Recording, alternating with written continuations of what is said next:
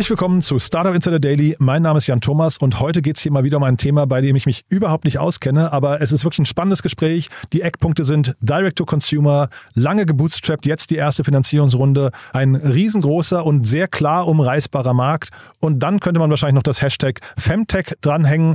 Also wirklich ein tolles Thema und auch ein tolles Gespräch wartet auf euch mit Monique Leonard. Sie ist die Co-Gründerin und CEO von X by X und ich würde sagen, bevor ich jetzt versuche zu erklären, was es ist, kommt jetzt, würde ich sagen, Monique Leonard Leonard von X by X und erklärt euch das am besten selbst. Startup Insider Daily. Interview. Ja, dann freue ich mich sehr. Monique Leonard ist hier, Co-Founderin von X by X. Hallo Monique. Hi Jan, vielen Dank für die Einladung. Ja, freue mich sehr, dass wir sprechen. X by X, cooler Name, muss ich sagen. Und auch die, ich bin über die, bei der E-Mail-Adresse schon drüber gestolpert. Sieht, sieht sehr, sehr cool aus, coole Brand. Äh, erzähl doch mal, was ihr macht, bitte. Ja, ähm, X by X steht tatsächlich für Step by Step, also für die schrittweise Änderung ähm, von Gewohnheiten und für die beiden weiblichen Chromosome. So kann man sich das immer ganz gut merken. Und was wir machen ist, wir helfen Frauen ab der Lebensmitte bei den Themen Hormonbalance, Wechseljahre und gesundes Altern. Und das machen wir als eine D2C-Plattform und haben pflanzliche Produkte, die wir anbieten, Online-Videoprogramme, einen kostenlosen Selbstcheck und ganz, ganz viel Content auch zur Aufklärung. Hm. Ich bin leider nicht drin im Thema, ne? das muss ich jetzt an der Stelle sagen. Ist nicht so ganz meine Welt, aber wir, wir versuchen es mal, mal zu nähern, dieses Schritt für Schritt. Äh, wofür steht das denn genau? Also welche, welchen Schritt macht man denn nach welchem Schritt? Mhm. Genau, und zwar unsere Zielgruppe sind Frauen so zwischen 40 und 60. Und das Thema Wechseljahre, die meisten Leute, auch tatsächlich die meisten Frauen denken, das geht so Mitte 50 los, wenn man ähm, seine Periode nicht mehr hat und dann hat man so die typischen Hitzewallungen, das kennt eigentlich jeder. Aber das, was die meisten nicht wissen, ist, es geht schon viel, viel früher los, bei den meisten Frauen schon in den 40ern mit der sogenannten Perimenopause. Und das äh, geht nämlich schon vier bis zehn Jahre vor der letzten Periode los. Und äh, genau, das ist eigentlich so die, die erste Sache, mit der wir meistens starten. Und Schritt für Schritt, wofür steht es? Wir kümmern uns um die Themen Ernährung, Sport, Lifestyle, Schlaf, Stressmanagement, also alles, was man schon selbst tun kann, ohne ins Medizinische zu gehen. Mhm. Ich habe mal parallel geschaut. Es gibt in Deutschland in der Altersgruppe 40 bis 59 Jahren 11,5 Millionen Frauen. Ist das dann auch schon genau eure Zielgruppe oder muss man den Markt noch kleiner einschränken, weil zum Beispiel dieses Produkt nicht für jeden erschwinglich ist? Mhm. Ähm, ja, sehr gut recherchiert. Äh, genau, das ähm, kommt schon ganz gut hin. Und einschränken muss man es nicht, weil wir sind nämlich nicht diese typische ähm, eine Pille gegen die Wechseljahre. So war es auch, bevor wir gestartet haben, was uns ein bisschen enttäuscht hat an dem Markt oder weswegen wir auch gesagt haben, wir müssen da rein. Denn es geht eigentlich, wie gesagt, in den 40 40ern bei manchen Frauen auch schon früher los. Und die Themen, mit denen man sich beschäftigt, die Symptome, die man hat, die Beschwerden, die Veränderungen, die man spürt, die verändern sich eben auch über diese gesamte Zeit. Das heißt, wir holen die Frauen meistens so Anfang 40 ab.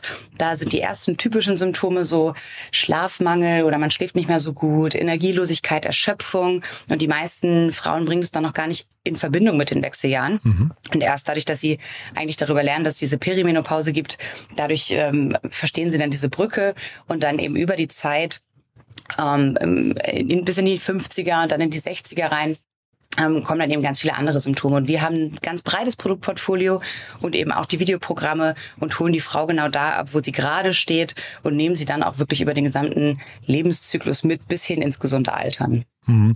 D2C ist ja natürlich mega spannend, weil man möglicherweise viele Margen, die sonst im Handel bleiben würden, äh, irgendwie selbst ähm, auf die eigene ähm, äh, Bilanz nehmen kann. Aber ähm, zeitgleich hat es natürlich die Herausforderung, ihr müsst das ja jetzt irgendwie als Trusted Brand auch in den Markt reinbringen. Wie funktioniert das? Ja, definitiv. Und wir haben uns auch ganz bewusst dafür entschieden, D2C-Brands zu bleiben und haben auch demnächst nicht vor, in irgendwie in Handel oder Retail oder Apotheken zu gehen, mhm. weil das Thema so unglaublich erklärungsbedürftig ist. Und wir holen die Frauen sehr, sehr viel über, einerseits über SEO, ähm, also wenn Frauen zum Beispiel nach gewissen Symptomen suchen, nach gewissen Beschwerden, dann ist da meistens ein ausführlicher Artikel von uns und auch sehr, sehr viel über Meta-Ads, also Facebook, Instagram. Damit sind wir auch gestartet. Da ist auch mein Background so im Performance Marketing. Und auch da sind wir nicht die typische ähm, D2C-Brand, die sehr, sehr viel mit, mit, mit Produktbildern, Features oder, oder Prozenten wirbt, sondern bei uns ist es sehr, sehr contentlastig. Das heißt, meistens ist es meine Co-Founderin Peggy, die ähm, selber auch Food Coach ist, selber auch in der Zielgruppe ist. Ähm, also als wir das Business gestartet haben, war sie damals 43 und die selbst sehr, sehr viel erklärt oder Kundinnen, die selbst sehr, sehr viel erklären und auch immer sehr über erstmal das Aufklärende, über erstmal verstehen, was passiert eigentlich in meinem Körper, bevor wir da jetzt direkt mit den Produkten vorpreschen. Mhm. Klingt eigentlich nach einem Kanal äh, oder nach einem Produkt, das eigentlich für den Kanal TikTok eigentlich prädestiniert wäre, oder? Ich meine, das ist ja auch eine Zielgruppe, die relativ also immer mehr zumindest Frauen über 40 anzieht. Ähm, und da hat man natürlich noch eine ganz andere, ich weiß nicht, Aufmerksamkeitsspanne, wenn man die Leute richtig abholt, oder? Ja, ich, ich höre es auch immer sehr, sehr viel. TikTok ja. macht nämlich langsam TikTok. Ähm, wir sind tatsächlich die ersten zwei Jahre, also von gestartet sind wir Februar 2020 mit dem Shop, direkt äh, einen Monat vor dem ersten Lockdown und haben die ersten zwei Jahre tatsächlich nur Meta-Ads gemacht, weil das einfach so gut funktioniert hat und mhm. gar nicht der Bedarf war, das jetzt so krass zu diversifizieren und haben dann ähm, letztes Jahr 2022 mit mehr Kanälen angefangen, ähm, eben mit erst mit SEA, also Google, Google Search und dann ähm, jetzt machen wir seit neuestem auch Outbrain und gehen so mehr Richtung Native Ads. Mhm. TikTok ist auf unserer Liste, aber bisher ähm, scheitert es vor allem daran oder wird nicht priorisiert, weil die Zielgruppe eben noch nicht so viel auf TikTok ist. Also ich dachte mhm. das damals auch zu Instagram. Ich dachte, naja, wenn wir Meta-Ads machen, wird es wahrscheinlich vor allem auf Facebook ausgespielt. Das ist überhaupt nicht so. Also Instagram macht tatsächlich von unserem Placement so 60 bis 70 Prozent aus. Aber TikTok ist dann eben noch mal einen Schritt weiter. Und da sind einfach noch nicht so viele Frauen, die wir erreichen würden aber ist auf der Liste. Ja, sag doch noch mal ein paar Sätze zu Outbrain. Das hört man hier eigentlich relativ selten. finde ich auch gut. Ich finde das ja eigentlich so ein bisschen der Teufel, aber trotzdem kannst du ja trotzdem erzählen, wie es für euch funktioniert, weil das sind ja wahrscheinlich relativ günstige Klickpreise dann, ne?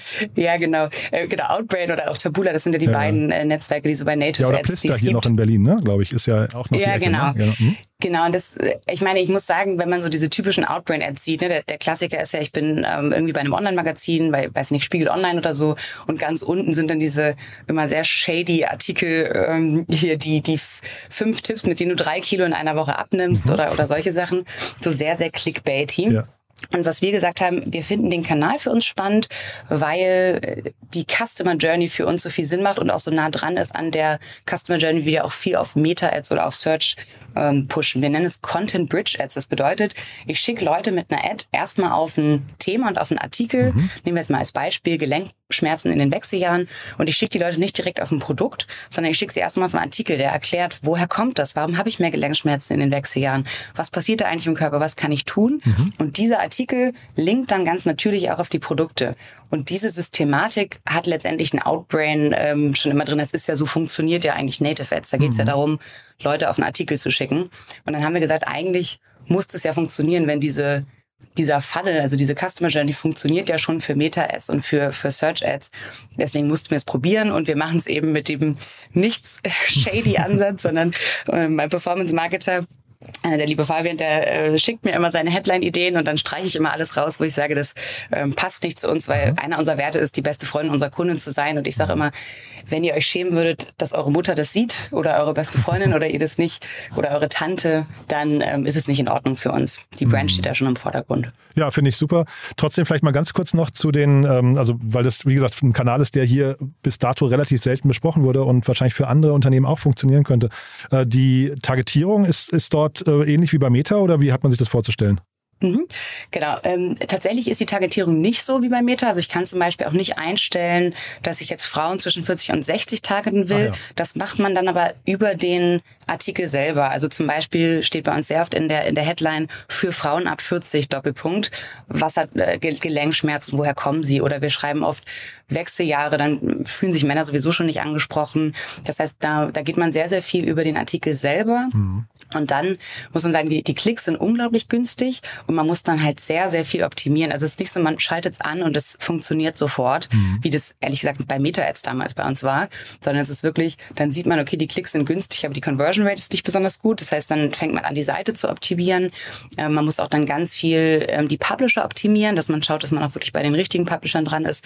Aber da haben wir glücklicherweise einen Performance-Marketer, der auch die Search-Ads macht, der da eben ganz, ganz viel am Optimieren ist. Und wir sind da jetzt auch in den Startlöchern. Also wir haben haben im Dezember angefangen Aha. und jetzt kommen, sehen wir die ersten positiven ähm, Resultate und hoffen, dass das jetzt auch ein neuer Kanal ist, den wir ähm, mehr skalieren können. Nee, super spannend. Erklärt aber auch dann ein bisschen, warum die immer so 15 bis 20 Anzeigen da unter so einem Artikel haben, wenn sie halt quasi mit der Gießkanne über wahllos über Profile drüber gehen müssen, in der Hoffnung, dass die Headline dann irgendwie den einen oder anderen anspricht. Ähm, aber da mal jetzt zurück zu euch. Das war jetzt wirklich rein Interesse halber. Ähm, wo steht ihr denn jetzt gerade? Also wir, wir sprechen ja gleich über eure, eure, Finanzierungsrunde noch, aber wenn man dir so zuhört, klingt das so, als habt ihr schon relativ viel hinter euch und habt auch viel probiert schon. Ne? Seid da relativ gut gesettelt schon. Ja, wir sind tatsächlich, äh, wie gesagt, 2020 gestartet mit dem Shop und die ersten zwei Jahre komplett gebootstrapped unterwegs gewesen. Ähm, Peggy, meine Co-Founderin, kommt ähm, sowohl aus dem Ernährungs-Supplement-Bereich als auch im Publishing hat sie viel gemacht. Das heißt, von vornherein eine klare SEO-Strategie und ich komme sehr aus dem Performance-Marketing-Bereich mit neben, eben einem großen Meta-Ads-Fokus. und sind die ersten zwei Jahre ganz super gut gewachsen. Und jetzt stehen wir eigentlich da. Wir sind jetzt ein Team von 15 Leuten ungefähr, hatten im Januar letzten Jahres die erste Seed-Runde mit Econa und Auxo und jetzt hat äh, Econa dieses Jahr im Januar nochmal nachgelegt und jetzt ist das Ziel, richtig ordentlich weiterzuwachsen. Ist ja gerade ein sehr schwieriges Umfeld für D2C. Aber wir haben eben immer noch ähm, sehr gute Zahlen. Wir kriegen unglaublich gutes Kundinnenfeedback, haben bis jetzt so über 50.000 Kundinnen und merken wow. halt, da ist so eine krasse Nachfrage. Da müssen wir weiter reingehen. Da können wir uns jetzt nicht die nächsten drei Jahre verstecken und irgendwie auf Profitabilität nur schalten, sondern haben gesagt, da gehen wir jetzt einfach nochmal weiter, obwohl der Markt gerade schwierig ist. Und ist das tatsächlich so, ihr gewinnt die Kunden einmal und seht schon quasi, dass die zufrieden sind, dass die Kohorten und Retention und, und hoffentlich auch dann wenig Churn und sowas euren Erwartungen entsprechen? Ja, genau. Das hatten wir tatsächlich von vornherein. Ich glaube, das liegt auch daran, dass wir sehr viel sowohl vor dem Produktkauf erklären als auch nach dem Produktkauf. Also wir schauen auch wirklich, dass die Kunden verstehen, woran liegt es jetzt eigentlich, dass ich dieses Symptom habe? Was bringt mir jetzt eigentlich dieses Produkt? Und ähm, das haben wir von vornherein viel gemacht. Das heißt, wir hatten ähm, relativ am Anfang direkt eine First Order Retention Rate von über 40 Prozent, was so im Supplement-Bereich sehr hoch ist und merken auch jetzt, unsere Kohorten, unsere Retention ist einfach von den Produkten selber und von den Online-Kursen selber schon sehr positiv, merken aber auch CRM äh, und dann wirklich auch ein datengetriebenes CRM. Das ist eine Sache, die wir dieses Jahr nochmal richtig ausbauen wollen. Also mhm. da, da geht sogar noch mehr. Ich hatte neulich die Gründerin von äh, Beers with Benefits hier zu Gast. Ne? Die haben ja irgendwie eine, eine, also eine tolle Performance hingelegt mit ihrem, äh, also von Gründung zu Verkauf ist jetzt nicht ganz euer Produkt, ne? aber guckt man da, äh, also guckt man da hin oder tauscht man sich auch aus? Ja, auf jeden Fall. Genau. Mit, mit Lena spreche ich auch ähm, regelmäßig oder habe hab regelmäßig E-Mail-Kontakt, gerade so in diesem ähm, Female Founder Space. Und mhm. ich sehe uns auch alle nicht als Wettbewerber, sondern, also ne, Best of Benefits hat auch ein Menopause-Produkt, aber das ist ein ganz anderer Ansatz, den mhm. die haben. Im, im, Im Gegenteil, ich sehe das sogar als Vorteil, dass es gerade viele, viele gibt, die das Thema angehen. Ähm, ich glaube, Femna war ja auch schon mal bei dir im Podcast. Mhm. Also sind alles Leute, wo wir sagen, super, dass es die gibt. Ähm, und super, dass wir vor allem auch alle das Thema von anderen Gesichtspunkten angehen. Ich glaube, das ist mhm. immer wichtig. Ich finde immer so diese reinen Copycats, das macht dann irgendwie nicht so richtig Spaß. Aber dadurch, dass wir sagen, wir gehen alle dieses Thema Frauengesundheit an, man unterstützt sich und man tauscht sich auf jeden Fall auch viel aus. Mhm. Und trotzdem nochmal dieses Thema Marke, weil ich glaube, das ist ja wahrscheinlich für euch mit das Wichtigste, ne? diese, diese, ähm, sagen wir, dieses Vertrauen aufzubauen, das hinterher, weil, also, wenn ich es richtig verstehe, vertrauen euch ja Frauen ihre Gesundheit letztendlich an. Ne? Und äh, du hast vorhin von Testimonials gesprochen oder äh, Kunden als Testimonials, wenn ich richtig verstanden habe. Ne? Ist das dann auch Referral Marketing, also Weiterempfehlung von den Kundinnen? Ist das ein wichtiger Kanal für euch? Mhm. Wir incentivieren das aktuell noch nicht. Das heißt, wir haben noch kein so typisches äh, Referral-Marketing, wo, wo Kundinnen zum Beispiel einen Gutschein oder so dafür bekommen. Mhm. Aber was wir auf jeden Fall sehen, ist, wenn wir zum Beispiel Umfragen machen, wo, wie hast du von uns gehört? Oder auch wenn Leute uns anschreiben und nach Produkten fragen, das sehr oft kommt, da hat mir eine Freundin empfohlen, weil das mhm. natürlich auch ein Produkt ist, ähm, was, äh, was sehr viel Vertrauen braucht und wo man mhm. auch wenn man das gefunden hat und es für einen funktioniert, dann spricht man auch sehr gerne drüber. Also als Beispiel, wir haben ein Produkt, was gegen das typische Hitzewallungssymptom hilft. Und wenn man äh, wirklich viele Hitzewallungen hat und das plötzlich nicht mehr hat, da spricht man ja auch mit seinen Freundinnen und mit mhm. seinen ähm, Verwandten drüber. Mhm. Deswegen definitiv ein wichtiger Kanal. Und bisher haben wir auch bewusst uns entschieden, das erstmal nicht zu incentivieren, weil das hat dann immer äh, manchmal den Nachteil, dass man sagt, wenn man es zu sehr incentiviert, dann ähm, killt man sozusagen die, die normalen Referrals. Und da, mhm. da bleiben wir aktuell erstmal. Dann ist vielleicht auch ein ganz anderes Interesse erstmal bei dem, bei dem, der es weiterempfiehlt. Ne? Aber, aber trotzdem, wie viele, wie viele Touchpoints braucht ihr mit so einer Kundin, bis die dann bei euch bestellt? Also mir geht es um diesen Vertrauensaufbau, aber ich finde das schon sehr spannend. Du hast ja vorhin gesagt, Content Marketing, ihr habt da so, ein, so eine äh, wie sagst du, Content Bridge Ads führen zur, zur ähm, Landingpage, die dann irgendwie Content ähm, äh, erklärt und bestimmte Themen erklärt. Aber dann, bis man dann wirklich kauft bei euch, äh, braucht man dann mehrere dieser Durchläufe oder geht das beim ersten Mal schon? Mhm. Das ist tatsächlich ganz unterschiedlich. Also es gibt, wir machen ja typisch diese Direct Response Ads, ne, sowohl auf Meta, selbst diese Content Bridge Ads, ähm, für die Geeks, äh, die Performance Geeks, die, auch die optimieren wir nach einem Kauf. Das heißt, auch da ähm, sagen wir nicht erstmal, äh, da geht es nicht um Leads, da geht es auch nicht nur um Klicks, sondern geht es wirklich auch um einen Kauf. Aha. Und dadurch optimiert Meta-Ads oder auch Google-Ads direkt nach den Leuten, die auch eine gewisse Kaufintention haben. Und wir bekommen aber natürlich auch ganz, ganz viele Klicks, die noch nicht bereit sind zu kaufen. Die kommen aber sehr häufig ähm, auf die Webseite wieder. Die sehen, wir haben noch zu ganz vielen anderen Themen Artikel und wir machen eben dort dann auch separat nochmal Lead-Kampagnen, dass wir schauen, zum Beispiel mit Ratgebern, ähm, für die man dann seine E-Mail-Adresse da lässt oder zum Beispiel auch unser X-by-X-Check, das ist ja so ein kostenloser Selbstcheck, dass wir wirklich schauen, wir holen die Frau da ab, wo sie gerade ist und es gibt die, die hat einen riesen Painpoint und will sofort kaufen oder die hat es auch empfohlen bekommen und es gibt die, die informiert sich erstmal eine Weile, ist dann vielleicht auch erstmal drei Monate in unserem Newsletter und kauft dann erst dann. Aber auch da zum Beispiel unser Newsletter ist ganz unterschiedlich von dem typischen E-Commerce-Newsletter. Die meisten sind ja auch sehr fokussiert auf Produkte oder sehr fokussiert dann auf Promotions. Bei uns sind, ich sag mal, 80 Prozent der Newsletter sind super contentlastig. Also auch da ist dann wieder ein Artikel drin. Da ist dann wieder, äh, geht es immer um die Themen, die unsere Zielgruppe, also unsere Frauen wirklich am brennendsten interessieren. Mhm. Und jetzt habt ihr eure Pre-Series A abgeschlossen. Ne? Jetzt hast du vorhin aber gesagt, ihr seid eigentlich gebootstrapped. Das heißt, rein technisch ist es wahrscheinlich sogar eine, eine Seed-Runde oder eine Pre-Seed-Runde. Ich weiß gar nicht, wie, wie dann der richtige Terminus ist. Ähm, aber vielleicht kannst du es da mal durchführen. Ne? Ähm, also Pre-Series A heißt, da kommt auch eine Series A oder wie hat man sich das vorzustellen?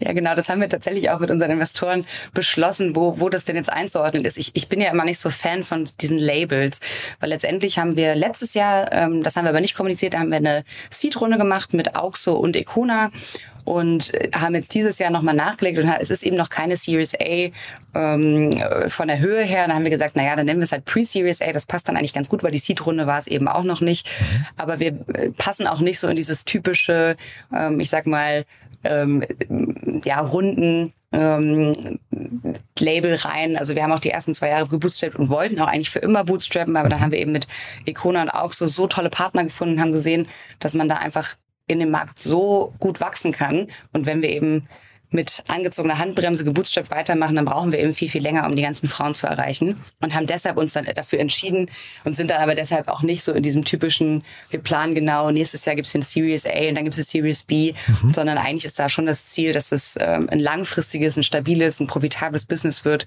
Und je nachdem, wie viele Runden wir dann dafür noch brauchen, gucken wir mal, wie wir hinkommen. ja, weil Crunchbase führt das Ganze unter Seed-Runde. Ne? Die, die, haben versucht, glaube ich, das in ihre ähm, Mechaniken da reinzubekommen oder reinzuquetschen. Äh, die Investoren, also auch so, die Gesa Mitschaika war auch schon hier schon zu Gast, ähm, das passt natürlich irgendwie äh, Topf auf Deckel. Ne? Das ist, glaube ich, ein perfekter Match für euch. Äh, sag doch vielleicht, also kannst du auch gerne mal gleich äh, erklären, wie du das siehst, aber wahrscheinlich genauso. Ne? Äh, aber Econa, äh, kannst du vielleicht nochmal kurz erläutern, die sieht man, das ist ja so ein altehrwürdiger VC hier aus Berlin oder Company Builder ursprünglich. Äh, die waren relativ inaktiv. Also die machen sehr, sehr selektive Runden nur noch. Ähm, und ja, jetzt, jetzt ihr, glaube ich, nach drei Jahren die erste Runde oder so, glaube ich, ne? Ja, genau. Ähm, ich, also tatsächlich, äh, auch kurz, ne, ich stimme dir natürlich total zu, auch so passt äh, genau wie ähm, der Deckel auf den Topf und auch äh, Icona passt zu uns perfekt. Und man muss auch sagen, wir haben auch da wieder nicht so eine typische Finanzierungsrunde gemacht und sind rausgegangen und haben mit ganz, ganz vielen Leuten gesprochen, sondern es kam eigentlich sehr, sehr inbound. Ne? Also sowohl Gesa ähm, und Bettine von Auxo als auch ähm, Ilia von Econa haben schon von vornherein sehr, sehr viel mit uns gesprochen. Also Econa, einfach nur die Connection. Meine äh, Mitgründerin Peggy hatte damals jetzt schon mehrere Unternehmen gegründet und eins ihrer ersten oder das erste, was sie gegründet hat, ähm, Amapur hieß es, da war damals auch schon Econa investiert. Das heißt, da ist einfach ein, ähm, ja, ein ein Band oder eine gute Connection. Wir haben auch mit den, mit den Foodspring-Gründern, da war zum Beispiel Icona auch mit investiert, ähm, haben wir, sind wir im guten Kontakt, die haben uns am Anfang viel geholfen. Das heißt, das kommt eigentlich, ich sag mal, aus der alten Connection und waren immer sehr eng an uns dran. Wir haben immer gesagt, nee, wir wollen nicht raisen, wir bootstrappen. Und irgendwann war der Punkt, wo wir gesagt haben, ach eigentlich was spricht eigentlich gegen Raisin? Haben es einfach mal wirklich alles notiert und alles runtergeschrieben mhm. und haben dann mit Ikonan auch so das umgedreht und gesagt, Leute, das sind unsere Ängste vom Invest von dem Investment aufnehmen und das sind Dinge, die wir nicht wollen. Kriegen wir das hin, dass wir das mit euch anders machen oder mit euch gut machen? Und auch da, man muss immer sagen, es ist nicht so schwarz und weiß nicht. Die VCs sind alle so unterschiedlich. Es gibt super tolle VCs, es gibt äh, VCs, die vielleicht ein bisschen mehr Druck ausüben oder vielleicht auch eher mal einen äh, abspringen. Und da muss man einfach für sich die richtigen finden. Und wir haben uns am Ende dann wirklich auch für eine Finanzierungsrunde entschieden, weil wir gesagt haben, Augs und Econa passen einfach so gut. Hm ist ja, wenn man, also wahrscheinlich kannst du das nicht richtig beantworten, ne? aber das Learning daraus könnte ja auch sein, wenn ich es richtig verstehe, dass man zu ehemaligen Investoren durchaus einen guten Draht halten sollte, ne? weil möglicherweise trifft man sich zweimal. Ja, auf jeden Fall. Aber ich glaube, das macht sicherlich auch jeder Gründer und jede Gründerin.